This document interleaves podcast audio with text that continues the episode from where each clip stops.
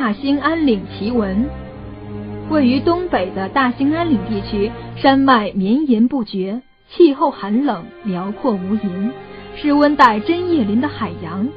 然而，它的种种自然条件也决定了它隐藏了许多不为人知的秘密。二十世纪七十年代，大兴安岭地区的一位护山工在这片林海诗中发现了一种神奇的类人生物。究竟是什么样的生物令护山公如此动容？神奇的大兴安岭当中，究竟有什么不为人知的秘密等待人们去找寻和发现？大兴安岭是我国众多山脉中著名的一支，位于中国东北，是内蒙古自治区的主要山系，南北长约一千二百二十公里，是其东侧的松辽平原与西侧高大的蒙古高原的分界。大兴安岭南起于热河高地，北起黑龙江。山脉也是其东侧的辽河水系、松花江和嫩江水系与其西北侧的黑龙江源头诸水及支流的分水岭。山脉南段西坡的水注入蒙古高原。大兴安岭中的兴安系满语，意为极寒处，因为气候寒冷，故有此名。春天的兴安岭，满山红杜鹃，山岭沟壑，处处生机。夏日岭上行，林莽又飘香，青翠欲滴的大森林是避暑度假和领略极夜美景的理想胜地。秋日兴安，层林尽染，极目远眺，天高云淡，五花山的美景伴着丰收的喜悦，收获着满山遍野串如珍珠的月菊、苏轼榛子，还有山丁子以及各种名贵的中草药材。东到兴安更有诗意，万顷林海一片银装素裹，四季常青的美人松映衬着皎洁晶莹的冰雪世界，让你顿感一种大自然的伟大。大兴安岭平均海拔一千二百到一千三百米，最高峰达到两千零二十九米，山脉北段较宽，达三百零六公里，南段仅宽九十七公里。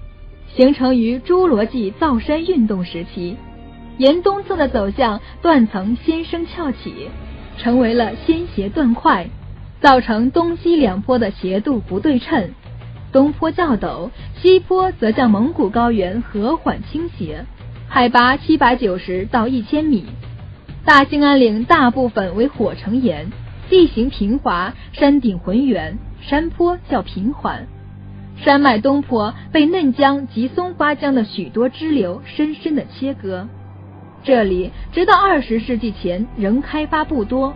北部地区的开发始于二十世纪初修建第一条横贯山区的铁路，从齐齐哈尔到满洲里的中东铁路。满洲里位于东北地区西北端的中俄边界上。一九三一年到一九四五年，日本侵占东北期间。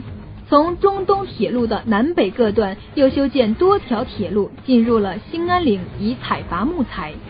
其中最重要的是通往伊图里河以北的铁路。以后这些铁路线往东延伸到伊勒呼里山，这条山脉呈东西走向，连接着大兴安岭和小兴安岭。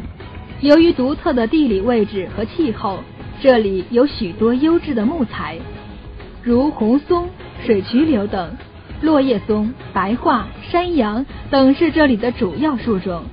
这里的树木十分稠密，只有拼命的向上长，才能最大限度的接受到阳光。